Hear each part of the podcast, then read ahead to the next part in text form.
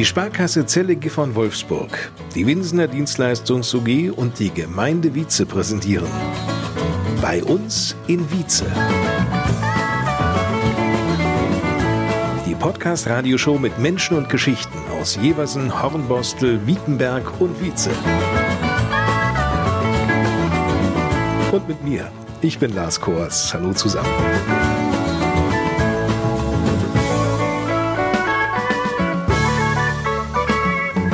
Themen in dieser dritten Ausgabe. Spielerisch lernen. Die Kinderfeuerwehr Die Feuerflöhe in Wietze. Beeindruckende Aktionen. Der Johanniter Weihnachtstrucker startet auch in diesem Jahr. Für andere Dasein die groß angelegten Fördermodelle für die Region und die Gemeinde Wietze von der Sparkasse Zellege von Wolfsburg. YouTuberin im Rentenalter, Liesel Henze aus Wietze hat das Internet für sich entdeckt und will Senioren die Angst davor nehmen. Auf den richtigen Moment kommt es an. Die Fotofreunde Wietze stellen sich vor. Alles Glück der Erde liegt auf dem Rücken der Pferde. Der Lieblingsplatz von Manfred Villmann in Wiekenberg. Und Berufung statt Beruf. Werner Henschel blickt auf 41 Jahre Lehrerdasein in Wietze zurück. Normalerweise frage ich an dieser Stelle Vizebürgermeister Wolfgang Klusmann, was gibt es Neues? In dieser Ausgabe wird es jedoch etwas anders sein, denn das Unwetter, einige sprechen ja auch vom Tornado in der Nacht vom 15. auf den 16. Oktober, ist den meisten Menschen in der Gemeinde Wietze ja noch lebhaft in Erinnerung. Wie hat Wolfgang Klusmann diese Nacht und den Morgen danach in Wiekenberg, dort wo er wohnt, erlebt? Ortsbildprägende Eichen in der Ortsmitte an der Stechinelli-Kapelle auf privaten Höfen, Stechinelli-Straße, Zellerweg, alles weggebrochen. Man kann sich das überhaupt gar nicht vorstellen, welche Kräfte da gewirkt haben müssen. Am Mittwochmorgen hatte ich einen Termin in Celle. Auf dem Rückweg bin ich noch über Wiekenberg gefahren, habe da die Einsatzkräfte noch besucht, die gerade am Zellerweg die Grundstückszufahrten freigemacht haben. Da waren zum Teil die Anwohner sozusagen gefangen auf ihren Grundstücken, die kamen gar nicht runter. Also das war ein echt erschreckender Eindruck. Und wenn ich mir dann überlege, ich wohne 500 Meter Luftlinie davon entfernt und bei mir sind trotz des Windes äh, zwei Gartenstühle umgefallen. Man kann es jetzt nicht vorstellen. Man muss das selber erlebt und auch gesehen haben. Uta Höhne lebt mit ihrem Mann direkt neben diesem Platz vor der Stechinelli-Kapelle und somit auch gegenüber der Stechinelli-Kapelle, wie sie diese Nacht erlebte. Das schildert sie uns. Das Haus, das bebte. Wir sind rausgegangen und haben den Hagel erlebt und diesen Sturm erlebt und wir sind mitten in der Nacht dabei gewesen und haben alles uns angeguckt und haben eigentlich sehr, sehr viel Angst gehabt. Höhne, wie haben Sie es wahrgenommen? Also wir haben gesehen, dass hier die Bäume lagen, aber wir wussten noch nicht, was im Einzelnen passiert ist. Wir haben ja auch zwei Dächer kaputt, also die vom Wohnhaus und auch das Gartenhaus. Es waren drei Stämme, die hier rüber gekracht sind. Alles, was die Kronen ausmacht, das liegt alles auf unserem Grundstück. Um kurz nach Mitternacht, es war gegen halb eins, ging der erste Alarm bei der Feuerwehr in Wietze ein. Unter den Einsatzkräften, die vor Ort waren, war auch Dirk Hoppenstedt. Wie ich aus der Haustür raus bin, war mit trockenen Schuhe schon hier Feierabend, weil das Wasser stand schon komplett auf meinem Hof, was ich vorher so auch noch nie erlebt habe. Und auch die Anfahrt zum Feuerwehrgerätehaus. Es lagen natürlich schon Bäume im Weg, man musste Umweg fahren. Man hatte zum Teil auf der Hauptstraße Angst, dass man mit einem Pkw stecken bleibt so tief stand das Wasser auf der Straße. 55 Einsatzkräfte aller vier Ortswehren aus Heversen, Hornbostel, Wietz und Wickenberg waren die Nacht über im Einsatz. Ein Resümee dieser Nacht von Gemeindebrandmeister Carsten Wiebe. Es kam dann auch um 0 Uhr 36 der erste Alarm. Da war ein Baum in Wiekenberg in ein Haus reingestürzt. Leider konnten wir bei dem ersten Einsatz den Bewohnern natürlich nicht helfen, weil bei dem Wind und Wetter kann keiner aufs Dach gehen und irgendeinen Baum abbergen. Wir konnten halt nur Schadensbegrenzung betreiben, aber da war eigentlich nichts möglich, außer dass man irgendwelche Wannen aufstellt, weil die starken Regeneinbruch dann wirklich in ihrem Haus da hatten. Nun waren es insgesamt von 0 Uhr 36 bis in den Nachmittag hinein 17.41 Uhr 44 Einsätze, die die Feuerwehr Wietze zu bewältigen hatte. Wie haben Sie denn die Nacht überhaupt logistisch gemeistert? Ja, logistisch ist es bei uns so geregelt, dass wir als erstes ich mit der Leitstelle gesprochen habe, dass wir einen eigenen Kanal bekommen haben, dass wir also unabhängig von allen anderen im Landkreis funken können, dass wir also wirklich sichergestellt haben, immer Kommunikationswege offen zu haben. Dann haben wir das organisatorisch halt so immer bei uns geregelt, dass der Einsatzleitwagen der Gemeinde, der aus Hornbostel kommt, dann nach Wietze ins Feuerwehrhaus fährt, dort seinen Betrieb aufnimmt und dann werden halt die Einsätze, die über Notruf bei der Leitstelle eingehen, über E-Mail an uns übersandt und da hatten wir halt ein Tablet im Fahrzeug, wo wir die Einsätze bekommen haben und die dann äh, in der Gemeinde selber koordiniert haben. Wie waren so die Reaktionen der Kameraden? wie jeder Feuerwehrmann so ist, die arbeiten natürlich dann schon so alle am Limit. Jeder macht das, was er kann, was geht. Ist dann in der Regel immer sehr tolle Gemeinschaft. Jeder hilft irgendwo jedem und dann hast manchmal so kleine technische, logistische Probleme, was ich was, irgendwo fehlt eine Kette von einer Säge oder so, dann tauscht man sich aus. Ich bin dann um, ich meine, es war halb vier ungefähr, zu unserem Bäcker gefahren, weil ich wusste, der ist da schon fleißig im Gange und war er auch und bin dann in die Backstube gelaufen und der hat also sofort, die Bäckerei Kappelmann, uns versorgt mit Kaffee, Brötchen, alles, was wir so brauchten. Wir sollten anrufen, wenn wir noch mehr brauchten. Dann haben sie uns das gekocht. Also so bin ich dann mit so einem zwei Körben voll mit Brötchen, Aufschnitt und Kaffee losgefahren, um die Kameraden da zu versorgen, dass sie zumindest auch mal was Warmes bekommen, wenn sie dann schon im Regen draußen waren. Ein großer Dank an dieser Stelle allen Feuerwehrleuten aus Jeversen, Hornbostel, Wiekenberg und Wietze, die bei diesem Unwetter zum Teil nass bis auf die Haut bis zur Erschöpfung im Einsatz waren. Danke für dieses großartige ehrenamtliche Engagement. Und nun der Blick nach vorne. Wolfgang Klusmann hätte ja als Bürgermeister allen Grund guter Dinge zu sein. Er hadert aber ein wenig. Ich weiß gar nicht, ob ich mich wirklich freuen soll oder nicht. Auf der einen Seite schon. Wir sind ja bemüht, verschiedene Flächen bei uns im Ort mit freiem, öffentlich zugänglichem WLAN zu versorgen. Das haben wir schon an den Dorfhäusern gemacht, in Wiekenberg, in Jeversen und in Hornbostel im Jugendtreff in Wietze und auch in der Milchbau und in der Sporthalle. Und natürlich wollen wir auch den ganzen Bereich der neuen Mitte mit frei zugänglichem WLAN versorgen. Und so haben wir uns an einer EU-Förderung äh, beteiligt, einen Antrag gestellt, und das läuft dann so zu einer bestimmten Uhrzeit, wird dann freigeschaltet. Die ersten, die sich anmelden, kriegen dann die sogenannten Gutscheine über 15.000 Euro, die dann vergeben werden. Ja, herzlichen Glückwunsch erstmal. Ja, ja. Das Problem ist nur, ich weiß noch gar nicht genau, ob ich den überhaupt nutzen will. Denn die Anforderungen sind offensichtlich so hoch, wie wir mittlerweile mitbekommen haben, dass wir möglicherweise, wenn wir den gesamten Bereich vernünftig ausleuchten wollen mit WLAN, dass wir dann mit den 15.000 Euro überhaupt gar nicht hinkommen. Das heißt, wir müssten dann noch einen erheblichen Eigenanteil leisten, der möglicherweise höher ist, als wenn wir ohne Förderung den Bereich nach unseren Anforderungen vernünftig ausleuchten würden. Also insofern müssen wir mal gucken, wie wir es finanzieren, ob vielleicht dann doch ganz alleine oder mit dem Gutschein. Aber auf jeden Fall, das kann ich versprechen, wird die neue Mitte auch mit freiem öffentlich zugänglichen WLAN versorgt werden. Na, wir sind gespannt und geben uns der Vorfreude darauf hin. Aber bleiben wir in der neuen Mitte. Schauen wir auf das Familienzentrum, das dort in der im Moment noch leerstehenden Schule, in einem der Schulgebäude, dort ins Leben gerufen werden soll. Da hattet ihr doch eine Ausschreibung laufen, als es um den Namen ging mhm. für dieses Familienzentrum. Ist da mittlerweile eine Entscheidung getroffen? Ja, nicht nur eine Entscheidung, sondern wir haben die beiden Gewinner auch mittlerweile prämiert. Das waren Susanne Linke, die den Namen beigesteuert hat, und Steffen Dräger. Aber nun wird es ja nicht Linke Zentrum heißen. Äh, nein, nein, nein, nein. Das Familienzentrum wird Wiki heißen. Der Name setzt sich zusammen, das war die Idee von Susanne Linke, aus das WIE steht für Vize, das C steht für Chancen, K für Kultur, I für Ideen und das E für Energie und drückt damit das aus, was das Familienzentrum letztendlich auch abbilden will. Und das finde ich war ein toller Name. Und weißt du, wenn mein hochgeschätzter Kollege, äh, ich darf mal den Namen nennen, Pondorf aus dem Flotwedel, äh, wenn immer wir uns jetzt treffen, mich anspricht und sagt, hey, hey Vicky, ja, dann weiß ich doch, hat der Name mindestens dazu geführt, dass man sich darüber unterhält, dass man darüber spricht. Und das führt zu einer höheren Aufmerksamkeit für das Familienzentrum und damit haben wir von vornherein schon eine ganze Menge gewonnen. Das freut mich. Hey, hey, Vicky, hey, Vicky, hey, zieh fest das Segel an. Na, na, na, na, na, na, na, na, na, Vicky, hey. Es gibt noch eine Auszeichnung für die Gemeinde. Ein Familiensiegel werdet ihr erhalten. Was bedeutet das? Ja, das ist letztendlich eine Auszeichnung, mit der wir in die Öffentlichkeit treten können, die uns als familienfreundliches Unternehmen in Nordostniedersachsen auszeichnet. Da haben wir uns schon in der ersten Periode beworben, relativ spät. Das war im vergangenen Jahr. Haben wir dann für die letzten drei Monate, glaube ich, noch das Familiensiegel bekommen. Das haben wir gar nicht mehr publik gemacht.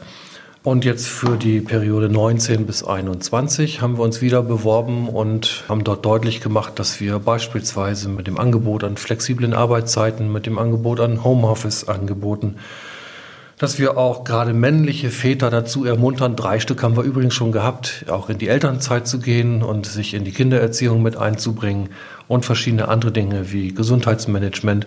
Das hat alles dazu geführt, dass man uns als familienfreundliches Unternehmen anerkannt hat. Und wir hoffen natürlich auch, dass wir dann gerade im Wettbewerb mit anderen Gemeinden um Mitarbeiterinnen und Mitarbeiter auf diese Karte setzen und einen kleinen Vorteil haben. Bleiben wir mal beim Stichwort Familien. Jetzt gibt es auch was ganz hochinteressantes, insbesondere für Familien und Kinder, sage ich mal, im Alter von sechs bis zehn Jahren. In Hornbostel und hier in Wietze gibt es nämlich die Kinderfeuerwehr. Und was sich dort alles tut bei der Kinderfeuerwehr in Wietze, das hören wir jetzt. Dass man hier was lernt über der Feuerwehr. Erzählte siebenjährige Finn. Er ist ein begeisterter Kinderfeuerwehrmann. Weil man hier viele Sachen macht. Insbesondere diese vielen Sachen, die in der Kinderfeuerwehr gemacht werden, haben es auch den anderen Feuerflöhen, so nennt sich nämlich die Wiezer Kinderfeuerwehr, angetan. Svea neun Jahre. Wir machen immer unterschiedliche Sachen. Manchmal machen wir oben Experimente, manchmal machen wir draußen auch irgendwas. Im Sommer machen wir auch eine Wasserschlacht. Wasserschlacht? Das klingt natürlich nach richtig viel Spaß. Wir haben da so Sachen, die wir mit einem Schlauch umspritzen können. Und dann machen wir uns dabei auch immer nass. Sie merken schon. Wir sind natürlich ein bisschen spielerischer unterwegs. Das sind oftmals Spiele, die man so aus dem Alltag kennt, die wir dann auf Feuerwehr umschreiben. Also es passiert ganz viel mit Spielen, wie die Kinder schon erzählt haben, machen wir Experimente. Mit unserem Feuerwehrauto fahren wir kleine Einsatzübungen, dann sitzt da auf dem Baum eine Stoffkatze, die dann gerettet wird. Und wir haben ein kleines Häuschen, was Flammen hat, wo wir das umspritzen können. Und wir können halt über dieses Feuerwehrauto, was wir haben, richtig Feuerwasser geben. Da wird Wasser in das Auto eingespeist und aus dem Auto dann weitergeleitet über Verteiler, über ein Strahlrohr. Alles natürlich mit minimalem Druck. Der ist vorher reduziert, dass da auch nichts passieren kann. Aber das ist so die Idee, das Ganze spielerisch aufzubauen, die Kinder her dann in die Jugendfeuerwehr weiterzugeben. Ja. Olaf Seweko, der in Wietze die Kinderfeuerwehr leitet, ist genauso begeistert dabei wie die Kinder selbst. Das Auto, das Einsatzfahrzeug der Feuerflöhe, ist eine Schau. Eine Eigenkonstruktion zum Ziehen, aber mit allen Schikanen. Dass es Blaulicht hat und dass es richtig leuchtet. Fiel dem sechsjährigen Till schon beim ersten Mal auf, als er das Auto sah. Und Bjane, einst ein Mitglied der Kinderfeuerwehr, führt aus. Erstmal beachtlich, dass äh, man schon Blaulicht hat mit einem Lichtmast hinten und einem Gerätefach und sogar einem Mannschaftsraum. In den Gerätefächern des Fahrzeuges entdecken Svea und Till. Wir haben einen Verteiler, dann haben wir hier Kettensägen-Sachen. Dann haben wir noch Schläuche und dann haben wir wieder irgendein Teil. Da kommt das Wasser ins Auto rein. Mit diesen Möglichkeiten lernen die jüngsten Mitglieder der Feuerwehr Wietze, die sechs- bis zehnjährigen, auf spielerische Weise nicht nur wie ein Löschangriff oder eine technische Hilfeleistung aussehen können, sondern ebenso den Umgang mit Feuer und letztlich auch, wie man dieses bekämpft. Beispielgefällig? Ein Fettbrand in der Pfanne. Svea kennt die Lösung. Man macht einen Deckel drauf und dreht den Herd aus. Experimente, die die Kinder beeindrucken. Da zünden wir zum Beispiel eine Kerze an und gucken, was passiert, wenn wir ein Glas drüber stellen. Und letztes Mal haben wir unterschiedliche Sachen angezündet und haben geguckt, was dann passiert. Seit 2011 gibt es die Kinderfeuerwehr in Wietze. Eine weitere Gruppe existiert in Hornbostel. Ja, die Motivation war, dass wir gegenüber den ganzen Sportvereinen die einzigen waren, die erst mit zehn angefangen haben, die Kinder äh, für Feuerwehr zu begeistern, nämlich in der Jugendfeuerwehr. Und das war definitiv zu spät. Die waren alle schon mit, mit Sportvereinen belegt. Und wir haben halt mit der Kinderfeuerwehr die Möglichkeit, ab sechs Jahren die Kinder für die Feuerwehr zu begeistern. Das war die Idee dahinter. Erklärt Olaf Sebekow. Und mit Glück gelingt es dann, dass aus ganz jungen Mitgliedern über die Jahre gestandene Feuerwehrmänner und Frauen werden. Wie bei dem 17-jährigen Jane. Der stieg als Neunjähriger mit Gründung in die Kinderfeuerwehr ein, es folgte die Jugendfeuerwehr. Ja, genau. Ich bin dann in die Jugendfeuerwehr übergetreten und bin jetzt in der aktiven Einsatzabteilung tätig. Biane ist nur ein Beispiel. Und Ulla Sebekow gehen die Ideen für die Kinderfeuerwehr nicht aus. Da kann die Feuerwehr Wietze schon tüchtig stolz auf die Einrichtung der Kinderfeuerwehr sein. Ja, das können wir. Das ist jetzt unser erstes Fahrzeug gewesen. Wir haben noch einen Löschpanzer und wir sind gerade dabei, eine Drehleiter zu bauen. Also da kommen jetzt gerade die ersten Schritte. Das Fahrgestell ist gerade bestellt. Ähm, und das wird so eine richtige kleine Drehleiter. So in etwa in der Größe wie unser Fahrzeug hier. Damit wir hinter so einen ganz kleinen Löschzug haben, mit dem wir dann unsere Einsatzübungen abfahren können.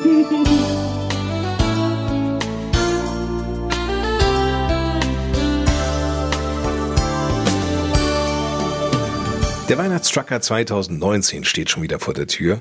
Auch wenn der diesjährige Aktionsstart am 23. November noch einige Tage hin ist, so laufen natürlich hinter den Kulissen bereits seit Wochen die Vorbereitungen. Zum Hintergrund, in vielen Regionen Südosteuropas leben Menschen in Armut. Viele Familien, vor allem in den ländlichen Regionen, kommen gerade so über die Runden. Das Leben in den Dörfern ist geprägt von oft miserabler Infrastruktur, hoher Arbeitslosigkeit, schlechten Zukunftsperspektiven.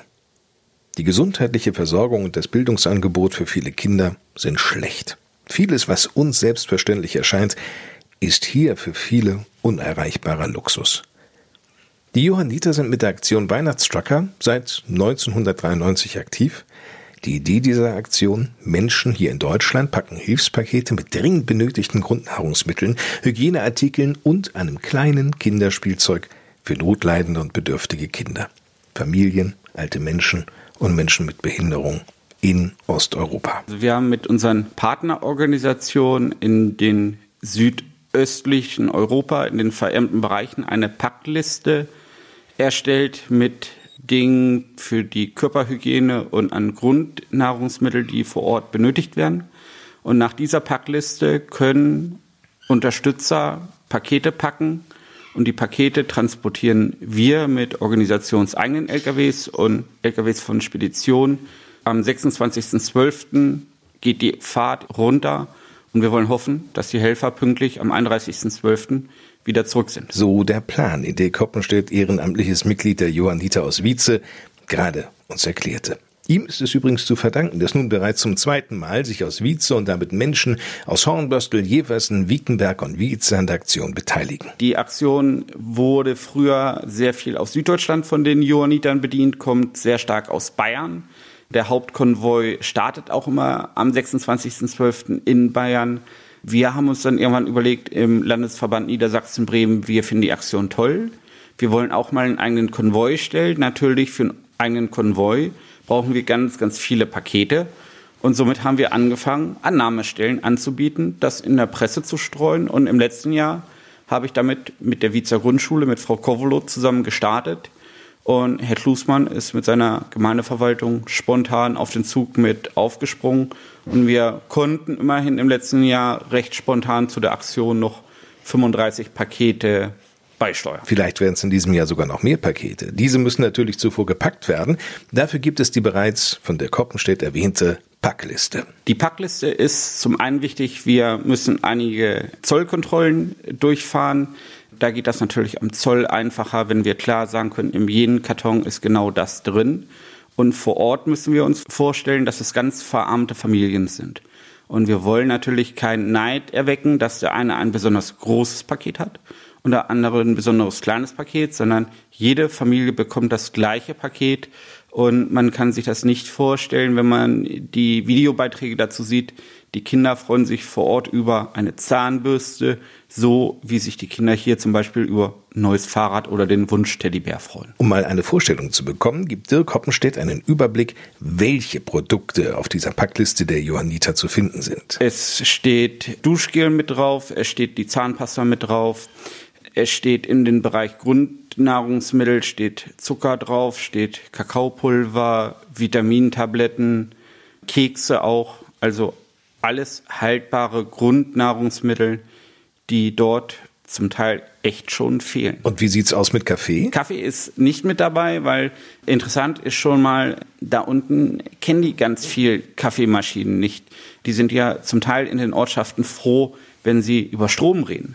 Und da wäre natürlich Kaffee, wo ich in irgendeiner Art und Weise heißes Wasser oder für eine gar Kaffeemaschine, wie wir es bei uns kennen, elektrischen Strom benötige, ist da gar nicht vorstellbar. Wer sich intensiver mit der Aktion Johanniter Weihnachtstrucker beschäftigen möchte, sollte im Internet vorbeischauen, empfiehlt der Koppenstedt. Wenn man in den hiesigen Suchmaschinen Johanniter Weihnachtstrucker eingibt, findet man alles, die Packliste, man findet die Annahmestellen. Wir werden in Wietze mehrere Annahmestellen einrichten. Aktuell ist die Gemeindeverwaltung und die Grundschule hier schon genannt. Aber auch im Internet findet man weitere Annahmestellen. Man findet natürlich auch Spendenmöglichkeiten, weil ein Stück weit Logistikkosten haben wir auch. Also wer eine Geldspende übermitteln möchte, ist das natürlich auch gerne gesehen. Und das Schöne ist, in den sozialen Medien kann man über Weihnachten dann tatsächlich auch die Konvois verfolgen. Es wird ständig gepostet, es wird ständig ein Live-Standort gesendet, dass man also auch wirklich mal sehen kann, mit welchen Bedingungen haben die zu tun. Von Problemen wird natürlich auch berichtet. Unser Konvoi aus Wunsdorf musste im letzten Jahr leider mehrfach aufgrund von Reifenscharen Halt machen.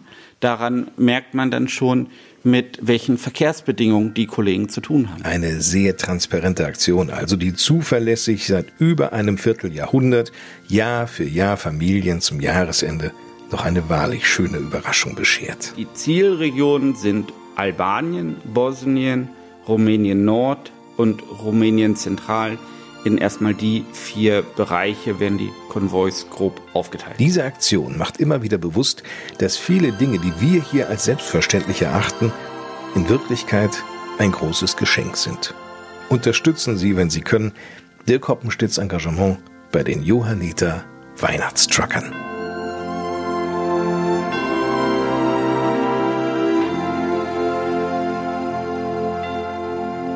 Die Sparkasse ist uns ja allen bestens bekannt. Aber wussten Sie eigentlich, dass die Sparkasse Zillige von Wolfsburg in einem großen Umfang Jahr für Jahr gemeinwohlorientierte Projekte fördert?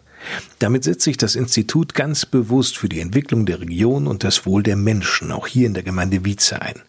Johanna Krolli ist die Pressesprecherin der Sparkasse Zillige von Wolfsburg und erzählt einmal, wie dieses Engagement ganz konkret aussieht. Grundsätzlich ist es so, dass die Sparkasse alle Bereiche abdeckt der Region, die auch wichtig sind. Sei es Sport, Umweltprojekte, die wir auch unterstützen.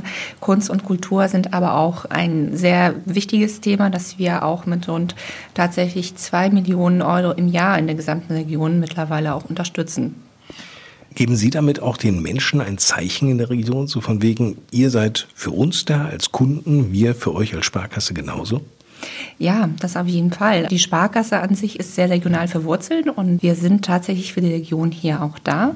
Und wir sind auch Marktführer, darauf sind wir sehr stolz, weil die Kunden uns eben auch vertrauen, weil wir die besten Finanzdienstleistungen auch erbringen können. Aber auf der anderen Seite können wir auch nur dieses hohe soziale Engagement auch leisten, weil wir die Kunden auch haben. Und das ist auch unser Dank an die Kunden, dass wir die Vereine, in denen sie auch tätig sind, unterstützen, Theater fördern, den Vaserlauf auch mit sponsern oder auch viele andere Aktivitäten wie zum Beispiel Spielplätze bauen lassen, um unser Engagement eben den Kunden auch vor Ort darzugeben, weil wir uns für die Region auch einsetzen. Und wenn es den Menschen in der Region gut geht, geht es uns auch gut als Haus. Wenn Sie sagen, wir setzen uns ein für die Menschen in der Region und unterstützen viele Sachen, ist Ihnen da Nachhaltigkeit besonders wichtig? Nachhaltigkeit ist uns da auch sehr wichtig, in dem Sinne, dass wir natürlich auch Umweltprojekte fördern. So werden wir zum Beispiel nächstes Jahr auch sehr viele Bäume hier in der Region auch pflanzen. Aber Nachhaltigkeit auch in dem Sinne, dass viele Menschen davon profitieren, von den Projekten, die wir unterstützen und die auch langlebig sein sollen. Wenn ein Verein aus Wietze sich bei der Sparkasse meldet und sagt, mhm. wir werden nächstes Jahr 75 Jahre alt, könnt ihr irgendetwas dazu beitragen? Wie wird sowas geprüft? In der Regel bin ich immer ein sehr großer Fan von persönlichen Gesprächen tatsächlich. Da ist es immer wichtig zu fragen, was wünschen Sie sich? Was planen Sie? Wie finanzieren Sie das Ganze? Wie viele Mitglieder haben Sie, um eben nachhaltig viele Menschen auch ansprechen zu können? Und ist das Konto des Vereins bei der Sparkasse, um eben unsere Kunden dann auch unterstützen zu können? Wenn jemand sagt, wir haben da den und den Wunsch, sagen Sie sich, pass mal auf, Freunde, wir wollen ja hier irgendwo in einem finanziellen Rahmen bleiben oder sind Sie da völlig offen, ob dreistellig oder fünfstellig? Das nicht. Mir ist es auch persönlich ganz wichtig und der Sparkasse an sich, dass es dementsprechend auch in einem Rahmen bleibt. Das heißt, der Verein, wenn er etwas Tolles plant oder etwas anschaffen möchte, muss natürlich aus Eigenmitteln dafür auch etwas getan haben. Also wir finanzieren oder unterstützen nie etwas zu 100 Prozent, sondern es muss von beiden Seiten dann auch kommen. Das schon. Muss jemand, der als Verein nun den Kontakt zu Ihnen sucht, gleich ein ganzes Exposé mitliefern, der Art, dass daraus alles Mögliche hervorgeht, was detailliert alles geplant ist? Nein, bloß nicht. Also deswegen da bitte ganz kurz anrufen und wir sprechen dann drüber. Und dann genügt tatsächlich eine kurze E-Mail mit den wichtigsten Angaben. Und dann kann ich das ja auch schon abstimmen und wir können eine Zusage beziehungsweise eine Alternative dann dementsprechend auch anbieten. Bei unserer Regionalstiftung sieht das Ganze ein bisschen anders anders aus. Dort geht es aber um Summen auch, die sehr hoch sind, zum Beispiel auch die Anschaffung von Mannschafts- oder Vereinsbusten. Da gibt es schon einige Unterlagen mehr, die auch ausgefüllt werden müssen, wie Finanzierungspläne zum Beispiel auch. Mit welchem zeitlichen Vorlauf muss man da kalkulieren eigentlich als Verein? Kommt darauf an, was Sie machen wollen. Also grundsätzlich ist es mein Tipp, sobald Sie den Gedanken bekommen, etwas machen zu wollen, sei es eine Anschaffung, sei es ein Fest, rufen Sie an, dann können wir darüber sprechen. Bei der Stiftung haben wir eine Vorlaufzeit von einem halben Jahr. Bei anderen Aktivitäten kann es auch sehr schnell gehen. Wir haben über den Topf Sparen und Gewinn zum Beispiel, den wir nutzen, bestimmte Themen und Aktionen, die wir auch immer wieder spielen. Da habe ich einen Plan, wo wir uns einfach unterhalten können, wann welches Thema auch tatsächlich dann auch gespielt wird und sie dementsprechend den Antrag auch stellen können. Also nicht unbedingt eine Woche vorher. Eine Woche vorher sollte zu kurzfristig sein. Notfalls können wir auch, wenn es passt, tatsächlich auch was machen. Deswegen ehe früher, desto besser. So ist es definitiv auch. Aber wir kriegen auch kurzfristig was hin. Das war Johanna Colli, die Pressesprecherin der Sparkasse Zillige von Wolfsburg. Ihre Kontaktdaten finden Sie auf der Homepage www.sparkasse-zelle.de.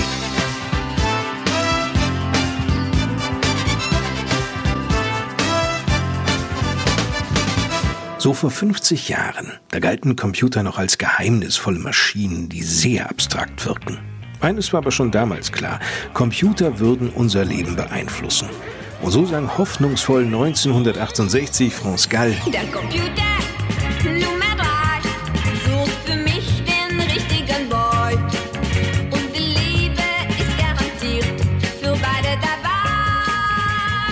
Seit Ende der 70er die ersten PCs von Apple, Commodore oder IBM Einzug in Firmen, später in Privathaushalte hielten, wurde auch die Beziehung der Menschen zu diesen Geräten intensiver. Was sich unter anderem Mitte der 80er in diesem Werk des Duos Paso Doble so ausdrückte. Die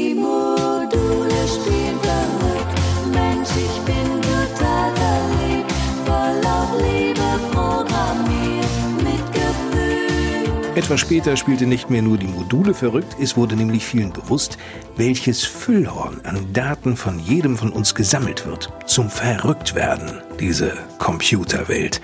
Kraftwerk machten daraus das gleichnamige Lied. Inter und Deutsche FBI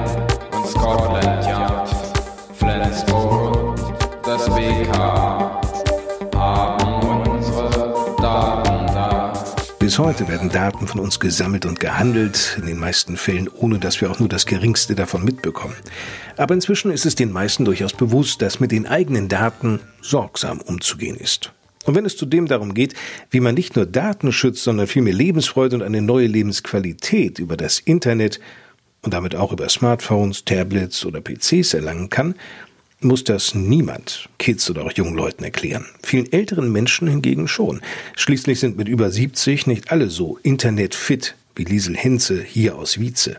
Regelmäßig besucht sie daher Donnerstag für Donnerstag in der Zeit zwischen 17 und 19 Uhr das Internetcafé für Senioren in der Milchbar. Aber leider, leider wird das viel zu wenig genutzt. Und die Zeit ist heute so schnell und die Technik geht so schnell voran. Gerade Senioren müssten da sich mehr engagieren. Dass die Zahl der Besucher im donnerstäglichen Internetcafé in der Milchbar am Schwimmbad überschaubar ist, mag daran liegen. Viele sagen, ja, ich habe noch keine Ahnung, aber wenn man sich nicht dran gibt, wird es nicht mehr. Recht hat sie, Liesel Henze, so sieht es doch aus.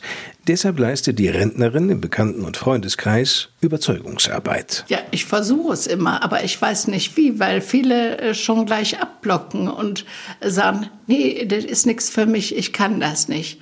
Aber haben sich noch nie mit auseinandergesetzt. Jetzt habe ich jemand mitgenommen letzte Woche und sie sagt, ach, ich habe ja auch keine Ahnung. Und nachher, nach diesen zwei Stunden, also ist ja immer zwei Stunden in der Milchbar, und äh, nach diesen zwei Stunden sagte sie mir, ich habe noch nie so viel gelernt wie heute, weil sie erst Berührungsängste haben, jetzt kommt ein Bild gepostet oder so, die wird mutiger. Und das stärkt letztlich auch das Selbstbewusstsein. Auf dem Smartphone und das Internet zu verzichten, mittlerweile undenkbar für Liesel Henze. Jene, die behaupten, sie bräuchten in ihrem Leben so etwas nicht, schenkt sie nur ein mildes Lächeln. Da habe ich kein Verständnis, weil ich einfach Internet brauche und mein iPhone ist ständig dabei. Ja, morgens, wenn ich schwimmen gehe, dann habe ich nicht mit. Zuerst habe ich immer gedacht, ich brauche das nur, wie viele auch schon äh, sagen, die brauchen nur für Notfälle. Dafür hatte ich mein Handy auch. Aber das hat sich in den letzten Jahren so entwickelt, dass es mehr wird. Längst erledigt die gebürtige Kölnerin viele alltägliche Dinge über das Smartphone. Überweisungen mache ich per iPhone und ich habe da noch nie Probleme gehabt. Aber man muss sich einfach mit der Technik auseinandersetzen. Abgesehen davon. Auch als älterer Mensch gerade, man hat Verbindung nach außen. Also die Welt wird kleiner es rückt alles mehr zusammen. Die Verbindung nach außen zu halten ist natürlich vor allem dann schön, wenn die Familie weit verstreut lebt? Die brauchen gar nicht so weit verstreut sein. Der eine ist zehn Kilometer weg, die anderen sind hier alle im Ort. Aber auch mit den äh, Enkelkindern, wir schreiben uns, äh, wir schicken WhatsApp oder wir äh, telefonieren über FaceTime oder wie auch immer, man ist in Verbindung. Von Liesel Henzes Enkeln stammt übrigens die Idee, dass die Oma viele ihrer Tipps, gerade wenn es um Rezepte geht, als selbstgedrehtes und bearbeitetes Video über den eigenen YouTube-Kanal veröffentlichen könnte. Sie tut es, und das seit einiger Zeit. Da ist nämlich Oma Liesel, so nennt sie ihren Kanal, aktive YouTuberin. Weit über 200 Abonnenten verfolgen gebannt ihre Internetvideos wie Heute backe ich Brötchen. Ich habe jetzt äh, den Teig schon angesetzt. Oder um mal was Süßes anzubieten. Hallo, heute gibt es mal wieder ein neues Video von mir. Und zwar habe ich jetzt eine schnelle Nachspeise. Dazu nehme ich eine Banane, die zerteile ich. Dann gebe ich da ein Pfund Quark dazu. Und wenn es um Volkslieder geht, auch da kann Liesel Henze weiterhelfen. Beherzt greift sie zum Akkordeon und los geht's.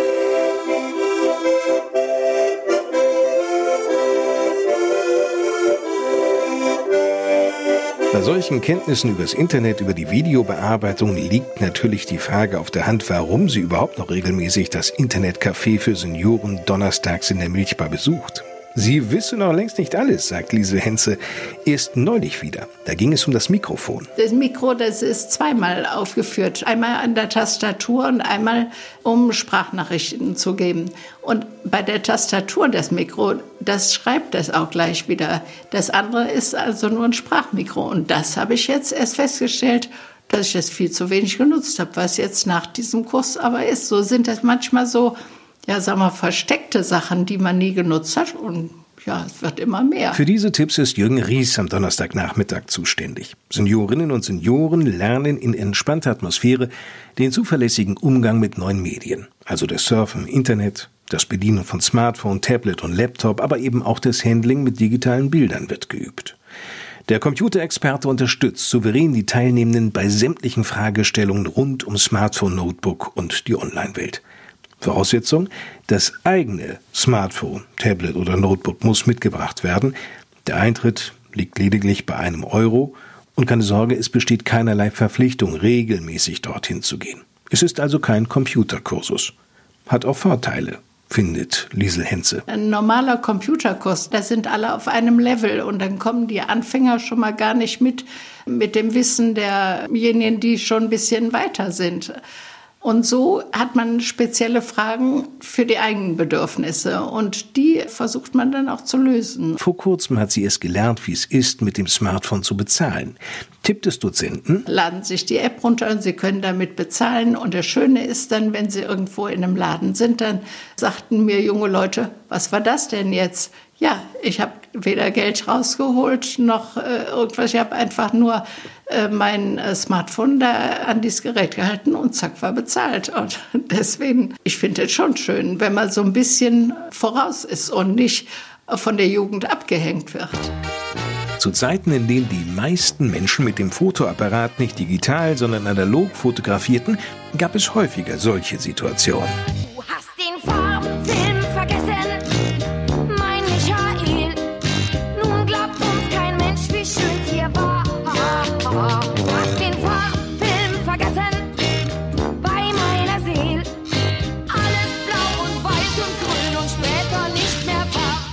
Inzwischen hat sich das natürlich geändert. Da werden Fotos später noch schwarz-weiß bearbeitet. Aber als sich 1969 die Fotofreunde in Wietze zusammenfanden, mag das gehörte Beispiel hin und wieder Thema gewesen sein. Peter Höhne aus Wiekenberg ist seit den 70ern dabei. Häufig wurde er bei Aktivitäten der Fotofreunde von seiner Frau Uta begleitet. Wir haben Wanderungen gemacht durch den Fotoclub und ich bin immer mitgewandert.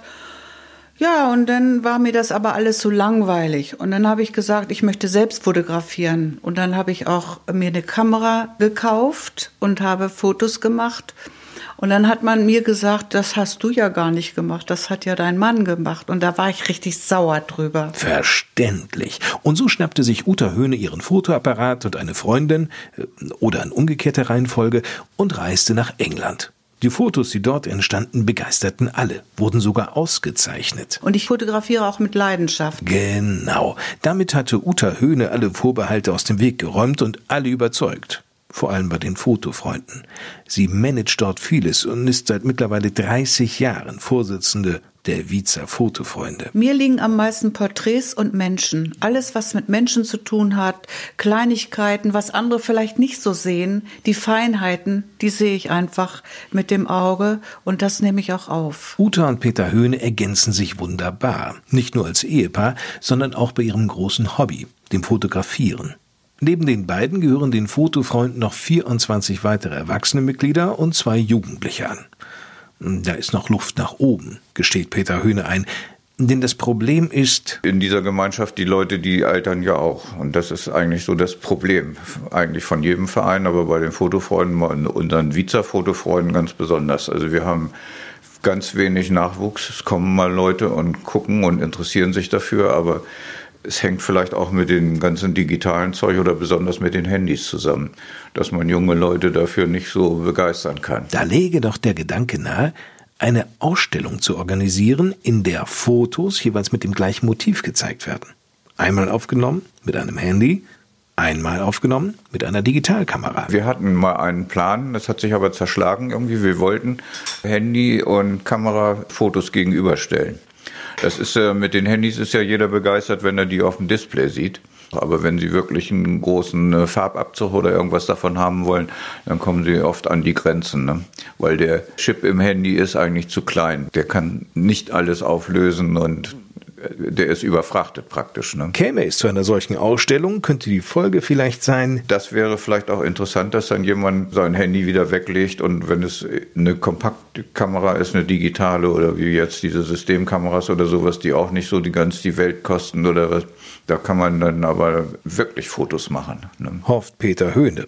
Und wirklich richtig gute Fotos der Fotofreunde sollen absehbar im nächsten Jahr im neuen Rathaus zu sehen sein. Eine Sonderausstellung. Die Ausstellung, die wir jetzt planen, die ist also für das, was die Fotofreunde ausstellen wollen, ohne Thema. Also da bringt jeder das, was er für gut und richtig und schön hält oder sowas. Und wir haben noch ein paar Themenbereiche dabei, irgendwie eben auch der Abriss von der Darre. Wir haben diese Rathausgeschichten, altes, neues Rathaus und noch ein paar Dinge aus der Ferienpass-Vergangenheit. Das wird schon schön, ist Peter Höhne überzeugt. Unter den Fotofreunden gibt es, so Uta Höhne, wahre Experten. Da weiß man ganz genau, die machen Landschaften, die machen Tiere, die machen dies und Porträts oder so. Alle wunderbar, aber ich finde, es kann auch jeder davon lernen, von einem anderen Menschen auch, wie er das sieht und wie er das auflöst. Denn wir treffen uns ja einmal im Monat, jeden ersten Dienstag im Monat für die Öffentlichkeit und vorher machen wir Fachgespräche. Schon um halb fünf kann jeder kommen. Der Sinn der Sache war eigentlich so, dass wir gesagt haben, wenn wir jetzt einen, einen Vortrag halten, da sage ich mal, und dann gucken sie alle, oh, schöne Bilder, und dann gehen sie nach Hause und sagen, das war's. Ne? Wir haben aber gesagt, wir möchten auch darüber sprechen, warum und wieso ist das so ein Foto geworden. Das ist ja auch die Aufgabe der Fotografen irgendwie, das zu argumentieren. Treffpunkt der Fotofreunde an jedem ersten Dienstag eines Monats ist übrigens die Milchbar am Wiezer Schwimmbad. Wenn ein eingeschworener Verein, ne, wir, wir haben ja keinen Vereinstatus, aber so, wenn die jahrelang aufeinander hocken und äh, dann haben die irgendwann einen bestimmten Ideenpark, das haben die durch, dann kommt nichts. Aber wenn sie neue Leute haben, die haben eine ganz andere Sichtweise. Und das wäre eigentlich auch höchst willkommen, dass mal einer kommt und sagt, warum macht ihr das so? Das kann man auch anders machen. Ne? Also, neue interessierte Fotofreunde sind herzlich willkommen. Wer sich informieren möchte, sollte auf der Homepage vorbeischauen und zwar unter fotofreunde-vize.jimdo.com. Und Uta Höhnes größter Wunsch ist, Und dass wir jetzt dieses große Ziel vor Augen haben, noch eine Fotoausstellung zu machen im neuen Rathaus. Das ist mein größter Wunsch, dass das klappt und dass sie alle bei der Stange sind. Das ist mein großer Wunsch, den ich noch habe. neben hoffentlich noch vielen anderen großen Wünschen.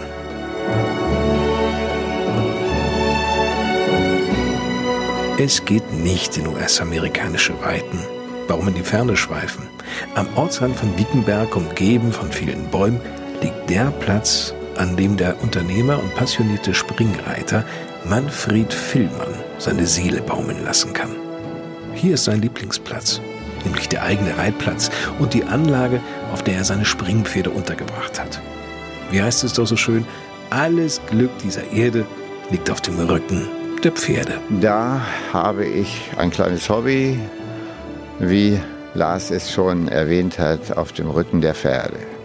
An diesem Platz, glaube ich, schon sind schon 40 Jahre jetzt langsam auch vergangen. Dieser Platz ist ja ein ganz besonderer Reitplatz, den es so kein zweites Mal gibt. Denn du hast das ganz große Glück, dir deinen Reitplatz nach deinen eigenen Vorstellungen gestalten zu können. Zum vollendeten Genuss gehört natürlich auch ein gutes Reitgelände. Der Platz ist ungefähr so, ich schätze so 80 mal 80 so in den Maßen. Aber das Besondere ist die gleichmäßigen Bodenverhältnisse. Wenn ich so nicht an die schönen Wetterperiode des Sonnenscheins, sondern auch mal Dauerregen, wenn ich daran mal denke, dann muss ich sagen, kann ich auch laufend reiten. Ich habe keine Überschwemmungen und keine großen Pfützen. Nein, ich habe eigentlich immer ideale Platzverhältnisse. Und meine Pferde, die danken es mir. Der Platz selber war ja nicht von vornherein wahrscheinlich so, dass du sagen konntest, also da ist alles plan, da kannst du sofort drauf reiten. Nein, Plan war da gar nichts. Da braucht man Technik dazu. Und in der heutigen Zeit ist ja alles nicht mehr einfach nur mal so ein bisschen gerade schieben. Lasertechnik ist angesagt und damit kriegt man alles so, wie man es haben will. Auf Millimeter nach oben, nach rechts, nach links. Nun bist du jemand, der sich auch sehr stark engagiert, wenn es um den Büchtmannshof geht. Über die Reihe Weltklassik am Klavier haben wir schon in der letzten Podcast-Ausgabe gesprochen. Jetzt im November, da gibt es ja auch wieder am dritten Sonntag ein entsprechendes Konzert. Was ist dort im Rahmen der Weltklassik am Klavier vorgesehen? Im November haben wir einen Russen zu Gast, Georgi Scheizi. Der spielt in erster Linie Robert Schumann und das äh, kann ich nur empfehlen. In der ganzen Welt hat er seine Auftritte schon an verschiedenen Spielorten wie New Yorker Carnegie Hall, in London und äh, in allen anderen Städten, Berliner Konzerthaus natürlich auch. Und der ist schon sehr gut vernetzt und ist ein toller Künstler und Interpret.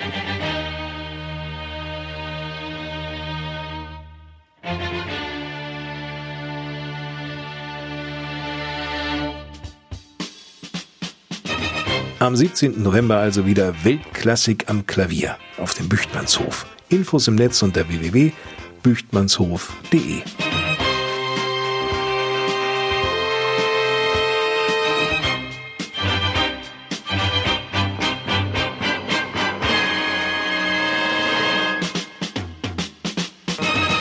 Gefragt nach seiner Schulzeit in dem südenglischen Dorf Great Bookham, antwortete Pink Floyd-Gründer Roger Waters, schön ist was anderes. Diese Erlebnisse aus den 50ern flossen ein gutes Vierteljahrhundert später in einen Welthit ein. Another Brick in the Wall. Dabei sangen 23 Schüler der Londoner Islington Green School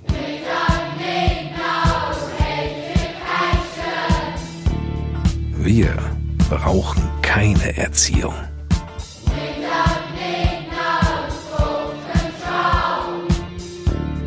Wir brauchen keine Gedankenkontrollen.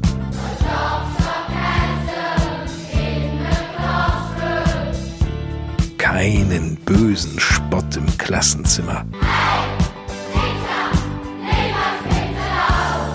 Lehrer, lasst die Kinder in Ruhe.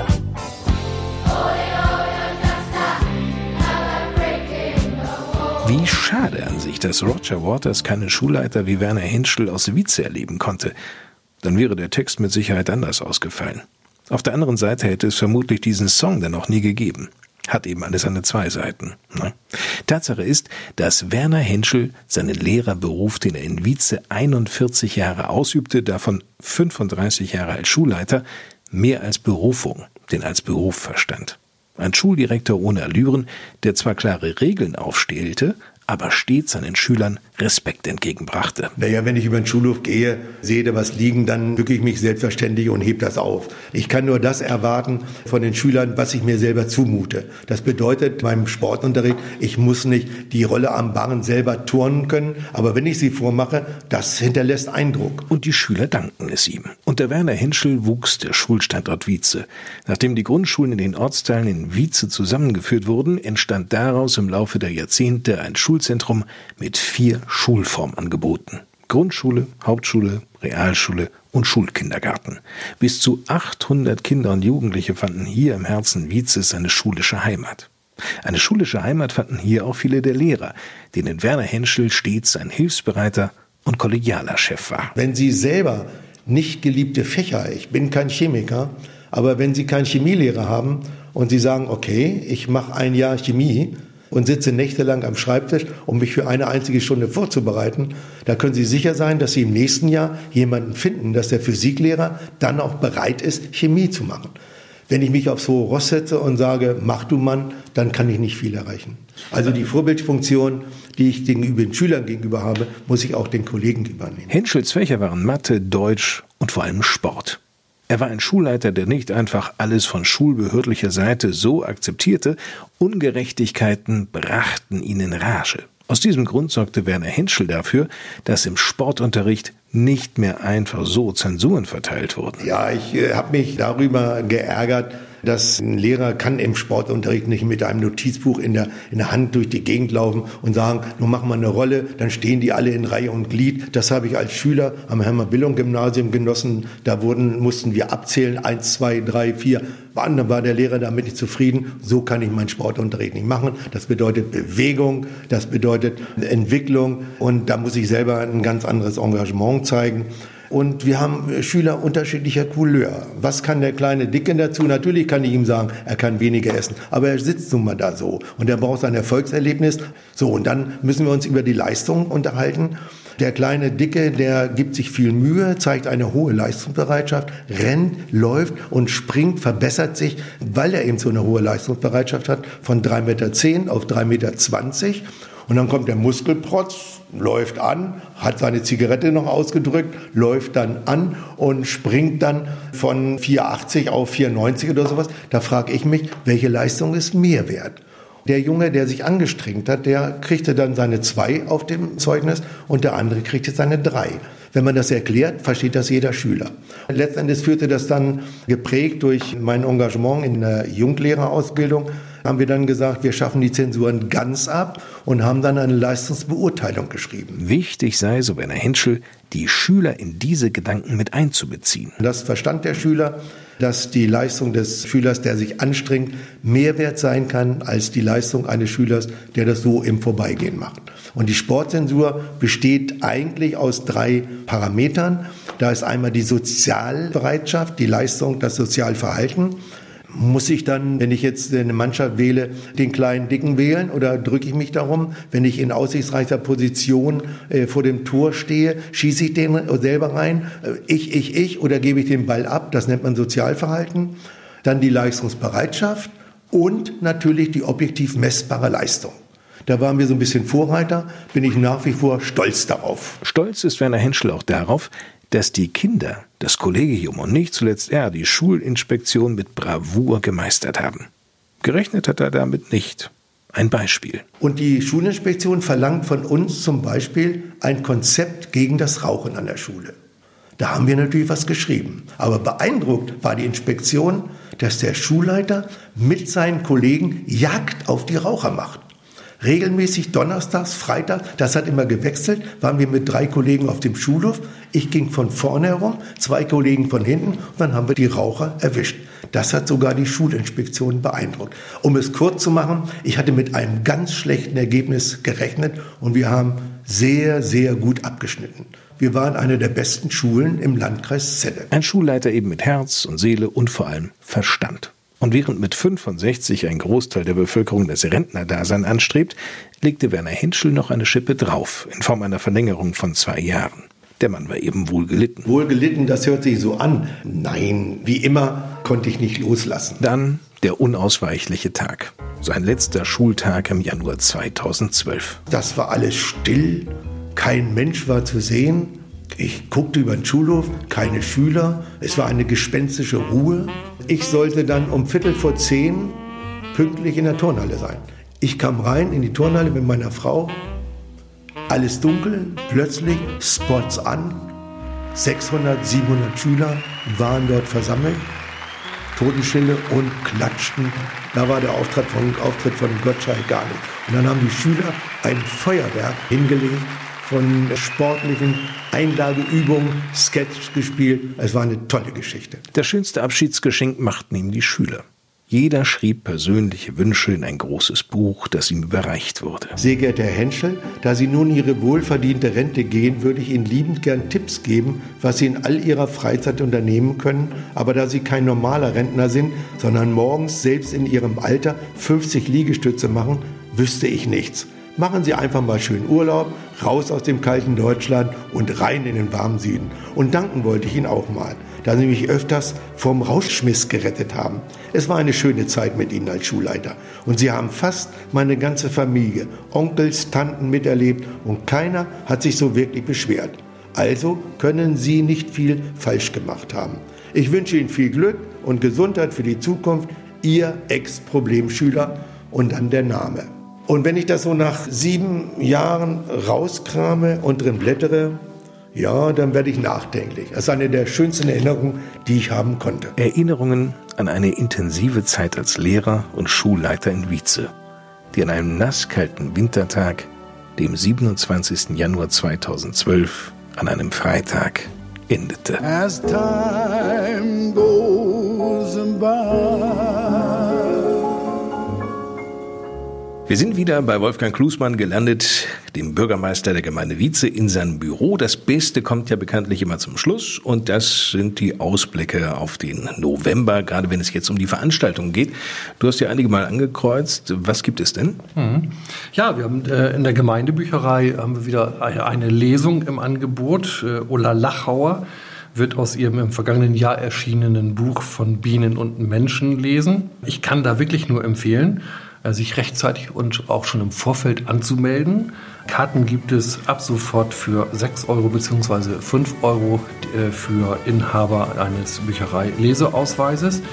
Dann bietet unsere Gleichstellungsbeauftragte einen Kurs an Selbstbehauptung für Frauen an drei Terminen, startet am 13. November. Da weiß ich, dass mittlerweile schon viele Nachfragen und Anmeldungen da sind. Kann ich auch nur sehr empfehlen. Was mir wichtig ist, 29.11. nicht vergessen, liebe Leute, DRK Blutspende. Das Deutsche Rote Kreuz freut sich über jeden einzelnen Spender und wir alle können mal in die Situation kommen, Blut zu benötigen. Es tut nicht weh, ein kleiner Pieks und es gibt immer leckeres Essen anschließend. Kann ich nur empfehlen. Wo findet das statt? Äh, in der Schulaula. Und last not least, am 1. Dezember, meine sehr geschätzten Damen und Herren, wird der uns allen bekannte Lars Kurs auf dem Büchtmannshof ja. wieder äh, sein neues Programm, oder nicht wieder, er wird sein neues Programm äh, präsentieren. Äh, Weihnachten von der komischen Seite. Richtig. Der Titel lautet Früher war mehr Lametta. Ja. Wenn Familienfeiern aus dem Ruder laufen. Sehr empfehlenswert. Übrigens, ich freue mich schon tüchtig drauf. Ja, ich mich auch. Danke, dass du das so schön ergänzt hast. Nein, kann ich wirklich nur empfehlen. Am 1. Dezember, also das ist der erste Adventssonntag um 16 Uhr auf dem Büchmannshof. Schaut mal vorbei. es ist wirklich, wirklich kurzweilig, interessant. Und auch da gilt frühzeitiges Erscheinen und Kartenvorverkauf nutzen. Das sichert die besten Plätze. Ja, wir freuen uns auf viele, die kommen. Herzlichen Dank, Wolfgang Klusmann. Soweit also der dritte Podcast bei uns in Wietze. Und wenn Sie mögen und nichts dazwischen kommt, dann hören wir uns wieder zum 1. Dezember zur neuen Ausgabe. Ich bin Lars Kors. Tschüss.